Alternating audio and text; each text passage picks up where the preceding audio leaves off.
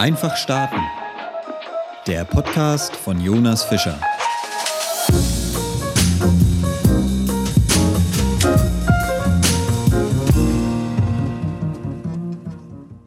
Mental Overload. Hey, schön, dass ich dich heute wieder begrüßen darf. Du setzt dich hin und möchtest einfach mal entspannen. Doch es funktioniert nicht. Du gehst spazieren und erwischst dich dabei, dauerhaft einen inneren Monolog zu führen. Du liegst im Bett und bist mit dem Tagesresultat unzufrieden, weil du glaubst, nichts geschafft zu haben. Dir gehen eine Million Gedanken durch den Kopf. Alles Dinge, die du noch erledigen möchtest, solltest oder müsstest. Immer wieder kommen neue Gedanken. Ja, stimmt, daran muss ich auch noch denken. Hafermilch ist auch schon wieder leer. Haben wir eigentlich noch genug Zahnpasta? Was gibt's morgen eigentlich zum Essen? Na, bis morgen braucht der Kunde noch den Statusreport. Vor 10. Ein unaufhaltbarer Fluss von Gedanken, der dich fast ertrinken lässt. Jeder einzelne Gedanke ein anderes Thema und jedes Thema suggeriert, das Wichtigste zu sein. Vor kurzer Zeit hatte ich wieder mal so eine Phase. Eine Phase, in der es sich anfühlt, als wäre alles viel zu viel. Du fühlst dich überladen und erstickst unter dem Berg der Aufgaben. Einige der Aufgaben sind sogar nur Kleinigkeiten, aber die Summe überwältigend. Diesen Zustand könnte man gut mit dem Begriff Mental Overload bezeichnen. Mentale Überlastung. Bei dieser Art von Überlastung geht es nicht um körperliche Anstrengung, sondern rein um psychische. In genau solchen Momenten habe ich für mich folgendes Verfahren entdeckt. Zunächst einmal schnappe ich mir mein MacBook und öffne eine leere Notion-Page. Und dann bringe ich wirklich alles aufs Papier. Alle Gedanken strömen ungefiltert durch die Hände auf die Tastatur und somit ins Dokument. Wichtig dabei ist, dass du wirklich alles aufschreibst. So lange, bis dein Kopf leer ist. So lange, bis deine innere Stimme zum Schweigen kommt. Dabei ist es auch wirklich egal, ob du deine Gedanken elektronisch dokumentierst oder lieber physisch auf einem Blatt Papier. Hauptsache du schreibst, so lange, bis Stille herrscht. Ich persönlich bevorzuge da die elektronische Verarbeitung, da ich auf der Tastatur deutlich schneller schreiben kann als per Hand. Und zudem ist das Sortieren im Anschluss auf elektronischem Wege deutlich einfacher.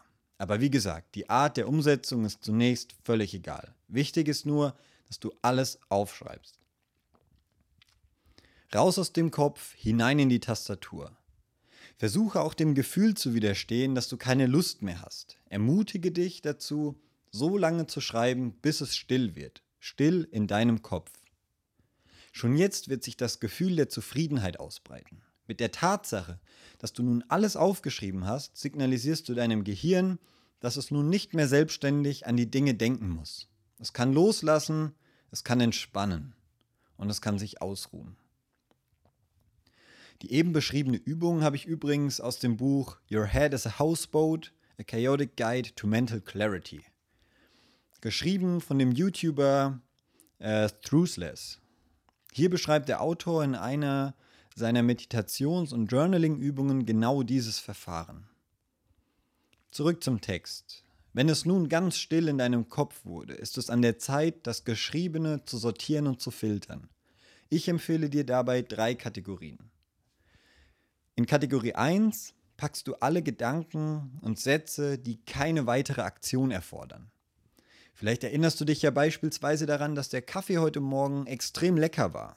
Oder du hast dich während des Schreibens an die Gesänge der Vögel erinnert, die du bei deinem letzten Spaziergang wahrgenommen hattest.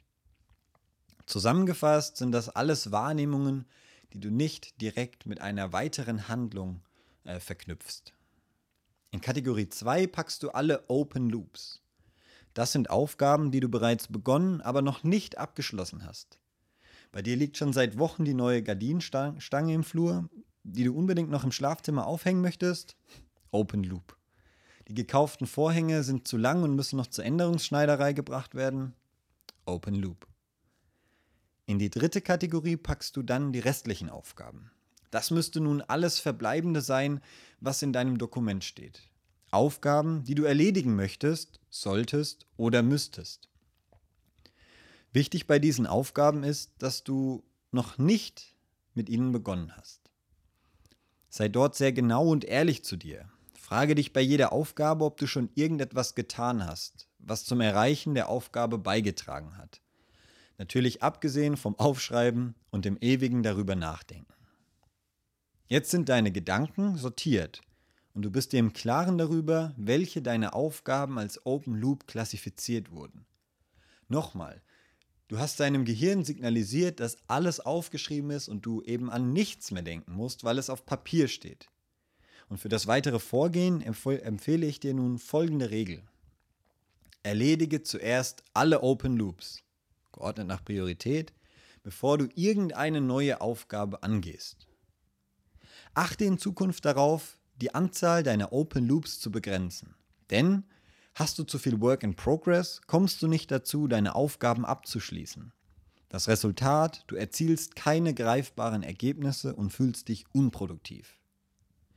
Wie du dir deine Aufgaben richtig priorisierst, dir also der Wichtigkeit und Dringlichkeit der Aufgaben bewusst wirst, können wir uns in der nächsten Folge anschauen. Ich lasse auch nicht so lange auf mich warten. Versprochen. Vielen lieben Dank, dass du auch heute wieder bis zum Schluss dabei geblieben bist. Neues immer dann, wenn es Neues gibt. Also folge dem Podcast und aktiviere die Glocke. Cheers, Jonas.